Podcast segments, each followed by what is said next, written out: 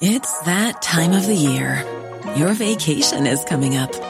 You can already hear the beach waves, feel the warm breeze, relax, and think about work. You really, really want it all to work out while you're away. Monday.com gives you and the team that peace of mind.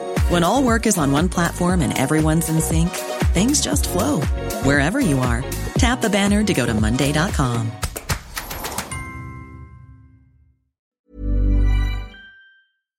Si piensas que el blanco y negro representan una posibilidad aburrida o sin grandes variaciones dentro del espectro de elecciones del ser humano, te equivocas. No existe tal cosa como poder elegir únicamente entre blanco y negro. Tampoco existe un todo o un nada, ni un nunca o un siempre. En la vida, afortunadamente, pueden existir los matices. Es más, la misma complejidad de la vida te exige que existan esos matices. Si no me crees, escucha estos 10 minutos que te aseguro te ayudarán a comprender a qué me refiero. A ver si al final puedes responderme si eres de izquierda o eres de derecha. Alto Parlante es un podcast creado con la idea de que juntos somos capaces de hacer un México mejor.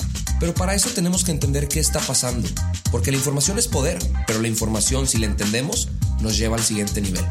Así que espero que lo disfrutes, pero sobre todo que te sirva para darte cuenta del verdadero poder que tienes en las manos. Amigos, ¿qué tal? Bonito martes. El episodio de hoy se deriva de una pregunta que hice en Instagram, en la que básicamente le pregunté a la gente si entendían que era la izquierda o que era la derecha en política. Justamente el día de hoy tuve una conversación con tres grandes personas, con un gran amigo, eh, filósofo, amante de la filosofía que se llama Diego Rusarín, en la que justamente abordamos el tema de la izquierda o la derecha, platicamos de, de las ideologías políticas, de dónde se derivan, etcétera, y me sirvió muchísimo para darle forma a este material que les estoy a punto de presentar, que si bien son temas muy complejos, intentaré explicarlos de la manera más básica y más entendible para que ustedes se vayan tranquilos a dormir sabiendo un poquito más de este tema, que estoy seguro que algunos ya sabrán algunos de estos datos, pero pero pues creo que siempre es bueno reforzarlos o si no los entendían por completo, poder ahora sí hacerlo. Entonces, ahí les va.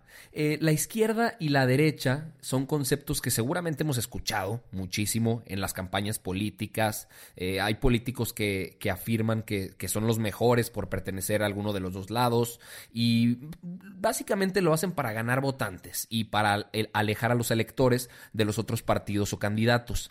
Obviamente, y esto lo hago como un punto eh, que me gustaría reafirmar ahorita antes de arrancar la explicación, no existe un solo espectro en el que podamos contextualizar esto, porque obviamente las realidades en México son diferentes a las realidades o, o los contextos en otros países. Entonces yo lo abordo desde un punto de vista mexicano, desde una perspectiva mexicana, pero para, para poder hacerlo hay que entender un poco la historia. Y se remonta a la Revolución Francesa, más bien terminando la Revolución Francesa en 1789, cuando se crea una Asamblea Nacional en la que había delegados que pertenecían a distintas corrientes ideológicas. Ahora se buscaba debatir sobre el equilibrio de poderes que iba a quedar, o sea, ya no ya no había rey, ahí terminaba la figura de un rey y quedaba la figura de un presidente, podríamos llamarle, y había gente que venía de la realeza, pero también había gente que no, y le intentaban dar voz a ambos. Ahora, cuando estaba el, el presidente, por así llamarlo, sentado en medio de esta asamblea, los de la derecha literalmente, eran los que, los que apoyaban o, defendían a la monarquía y los que no, los revolucionarios, si queremos nombrarlos de esa manera, eran los que se sentaban a la izquierda. Entonces, así, así de fácil llegó a definirse lo que era la derecha o era la izquierda en la política, literalmente por un lugar físico. O sea, los que apoyaban a la derecha y los que no. Eh, si queremos ponerles otros nombres, los liberales y los conservadores. O sea, literalmente por cómo se sentaron se empezaron a utilizar estos conceptos y hasta la fecha se siguen usando y mucha gente no sabe, no sabe por qué, por qué se, se, llaman así. Es más, yo creo que mucha gente de los partidos políticos ni siquiera saben por qué se autodenominan de izquierda o de derecha, etcétera, etcétera, pero pues se siguen usando. Entonces yo creo que es, es muy válido intentar explicar a qué se debe y por qué surgieron. Entonces la derecha desde ese entonces se relacionó como la gente con lana que, explotaba de cierta manera la clase trabajadora, la izquierda con la gente patriota y que se preocupaba más por el pueblo. Eh, llegó un momento en el que el, debate entre liberales y conservadores se agotó y se convirtió más bien en un debate entre los que querían una socialdemocracia versus los que querían un libre mercado, que es más tema de, capitalismo eh, versus socialismo. Y ustedes no crean que, que, los gobernantes no se cambiaban de, pues, de lado. hay, hay, gente que lo hizo y gente muy respetada. Winston Churchill cambió dos veces de partido, de hecho. Esto lo vi en, en, un reportaje eh, que, que, que explicaba a qué se debía. Y se debía básicamente a que o sea, no estaba cambiando él de valores, lo que cambiaba era el espectro ideológico, o sea, se, medían con varas diferentes y por eso cuando un rato tú decías ser de derecha, un rato después podías decir que eras de izquierda porque se cambiaba la manera en la que se estaba midiendo ese, ese discurso de a qué lado pertenecías. Eso sí, a lo largo de la historia se pues lo, que se, lo que se pretende hacer es que un lado contrapone al otro. O sea, no, puedes pertenecer a, ambos lados, pero ahí hay algo muy interesante, porque depende del criterio que estés utilizando para esta medición, a qué lado pertenecerás. Y ahorita les voy a dar algunos ejemplos, pero vamos a, explicar un poquito la historia de, en México, porque los partidos desde un inicio, eh, pues tuvieron la necesidad de ser clasificados en alguno de los dos lados. Y quienes no entraban o no encajaban en, en derecha o izquierda se hicieron llamar partidos de centro. Y como nos podemos dar cuenta, cada partido, eh, cada periodo electoral, perdón, hay cambios. O sea, siempre cabe la pregunta de, ¿en realidad necesitamos tantos partidos políticos? ¿Y por qué los partidos políticos cambian de ideologías dependiendo la época, etcétera, etcétera? O inclusive hacen coaliciones medio extrañas, contraponiendo sus valores por los cuales se fundaron, para ganar más votantes y pues tener presencia en las elecciones. De hecho, estas elecciones pasadas lo vimos muy, muy presente. Pero vamos a repasar uno por uno. El PAN. El PAN siempre se ha considerado de, derecha, o sea, a la, percepción del pueblo, el PAN era de derecha, eh, de hecho, hasta de extrema derecha lo consideran algunos, con conservadores radicales, con gente del clero, etcétera, etcétera.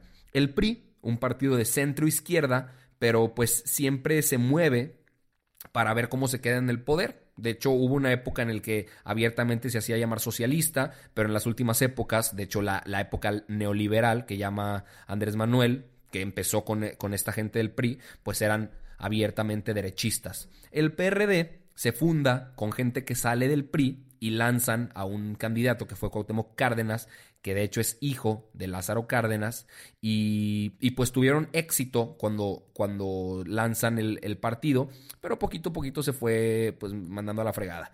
Eh, ellos se autodenominaban como de centro izquierda, pero a la percepción de la gente era un partido de izquierda, a la percepción de la mayoría. Y luego entró Morena, que metió a raza de todos los partidos, o sea, metió a gente del PRI, que, o sea, se convirtieron en lo que tanto, en, lo que juraron destruir, y, lo hicieron, pues, para ganar influencia en los distintos sectores. Y ellos se hacen llamar la verdadera izquierda, un, partido totalmente de izquierda. Entonces, eh, el PAN de centro, el PRI centro izquierda, PRD centro izquierda y Morena izquierda. Pero a la percepción de la gente, el PAN de derecha, el PRI de derecha, el PRD pues de, de izquierda y Morena de izquierda también.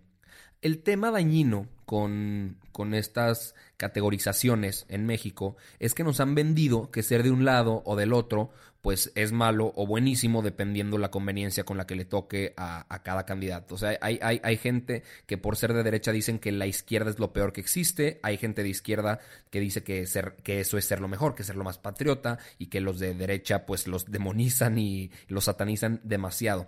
Hemos visto como un lado le tira al otro bien cañón. Y pues ¿quién tiene la razón? O sea, aquí la realidad es que no existe un solo espectro para medirlo o, una vara con la cual medirlos a todos de la misma manera.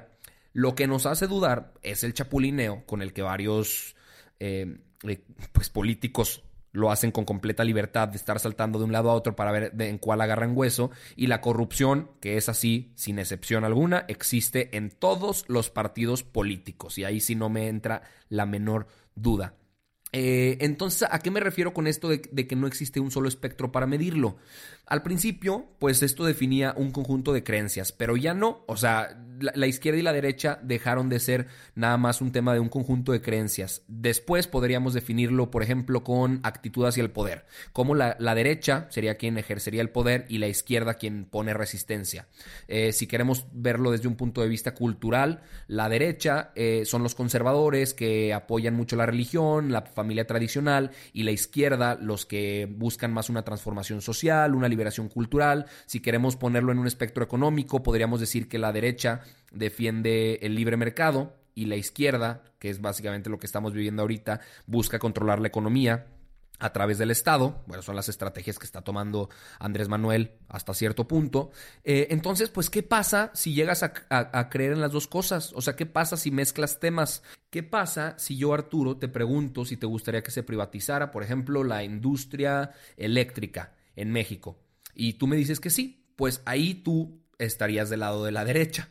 Pero ¿qué pasa si a ti misma persona que me acabas de responder eso te pregunto si crees que el matrimonio igualitario es necesario y me, y me respondes que sí? Pues entonces ahí estarías en un espectro cultural siendo parte de la izquierda. Entonces, el tema de mezclar temas morales con económicos o culturales, pues nos hace, nos hace darnos cuenta que decir que alguien es de derecha o de izquierda ya no juega. O sea, esa, esa ya, no es, ya no es una regla a mi parecer y al parecer de muchos. Más bien, lo que se tiene que buscar es, es ver qué tan, qué tan cerrado o abierto eres a, a, distintas cuestiones, o sea, qué tan permisivo o qué tan intervencionista puedes llegar a ser con algunas de las, de las medidas que se tomen en el país. De hecho, hoy platicando en esa conversación, eh, Mateus Rosarín, que también es, filósofo e ingeniero, mencionaba que hay una nueva corriente de, gobierno, una nueva, una nueva forma de gobernar que está surgiendo ahorita en papel, o sea, en teoría, en la que se va, a, se va a votar por ideas y no por candidatos, como de forma anónima. Es algo que, o sea, parece que se probará en algún futuro, quizás si algún país se atreve. son cosas que están desarrollando filósofos que yo no entiendo del todo, pero pues es, es, básicamente esto, o sea, qué tan permisivo o intervencionista eres con temas específicos. Por eso los, los quizzes que hay en línea que te dicen, a ver, a ver de qué lado caes, de la derecha de la izquierda, te preguntan cosas abiertas y si se dan cuenta al final te colocan en, en cuadrantes, o sea, no es un eje horizontal, porque no pueden colocarte en un eje horizontal de decirte eres de derecha o eres de izquierda, sino te ponen en un cuadrante en el que acomodan económicamente, culturalmente, socialmente, de qué lado estarías cayendo dependiendo de las respuestas con las que respondes a distintas estrategias. Eso básicamente también se hizo con el tema de los candidatos, que te decían que dependiendo de las propuestas, a ver a qué candidato apoyabas. Y e, eso no tenía nada que ver con que si eras de, izquierda o eras de derecha, porque para algunos podrías responder que apoyabas las propuestas de un candidato y para otras propuestas quizá no. O sea, todos tenemos temas en los que somos permisivos, pero también somos intervencionistas en algunas otras que creemos que, no deberían hacerse de esa manera. Por eso las coaliciones, digo, por eso y por estrategia política, ¿verdad? Porque querían tener muchos votos los partidos que, que, se veían por muertos, se veían por perdidos y que algunos de ellos literalmente no se merecían seguir existiendo por la cantidad de votos tan mediocre que recibieron. De hecho, el Nuevo Alianza ahí tuvo un tema del, del registro. Entonces, eh, pues veremos que más partidos aparecen, veremos que más partidos intentan denominarse dentro de esta eh, brújula política, porque pues sí funcionan democracias multipartidistas, o al menos eso creemos, pero acuérdense que dependiendo de la época y el lugar se estructuran de una manera u otra, y eso es importantísimo, porque ahorita la globalización eh, afecta diariamente a los países y a sus decisiones. Por ejemplo, países que creen en el mercado libre o países que creen que su mayor problema es la migración eh, y la correlacionan con la criminalidad. De hecho, hay países que creen esto, o sea, que correlacionan la migración con la criminalidad, que siguen teniendo una tasa migratoria, pero aún así han logrado reducir la tasa de criminalidad a la mitad o menos. Y hay, hay creencias también de que un mercado libre, eh, pues expandir tu empresa, China o demás, puede quitarte muchos empleos al principio, pero también hay gente que afirma y confirma con modelos ya probados que esos empleos se pueden recuperar de una u otra manera. Pero pues qué pasa si les preguntas a los que ven, a los que se ven directamente afectados por estos dos temas de la globalización, pues obviamente es difícil hacerlos creer lo contrario. Ahora, en México, acuérdense que eh, Andrés Manuel ha estado utilizando el tema del neoliberalismo como si esto hubiera desmantelado al país. El neoliberalismo, eh, básicamente, lo que quiere decir es que se libera la, economía, o sea, liberalización de la economía, del libre comercio, que haya poca intervención del Estado en la sociedad, eh, la, economía está a favor del sector privado. Y esto es lo que, según Andrés Manuel, ha causado tanto tanto derroche y, tanto mal al país. Entonces, básicamente esto es lo que tienes que entender. Me quedan 18 segundos para hacer de 15 minutos este episodio. Entonces, me despido con un fuerte abrazo. Si esto te gustó y te sirvió, por favor, recomiéndaselo a quien más quieras. Y si quieres etiquetarme, arroba Arturo Aramburu. Ahí estoy en Instagram para que sigamos la conversación. Te mando un abrazo enorme. Hasta mañana. Even when we're on a budget, we still deserve nice things. Quince is a place to scoop up stunning high-end goods for 50 to 80% less than similar brands. They have buttery soft cashmere sweaters starting at $50, luxurious Italian leather bags, and so much more. Plus, Quince only works with factories that use safe, ethical, and responsible manufacturing. Get the high-end goods you'll love without the high price tag with Quince. Go to quince.com/style for free shipping and 365-day returns.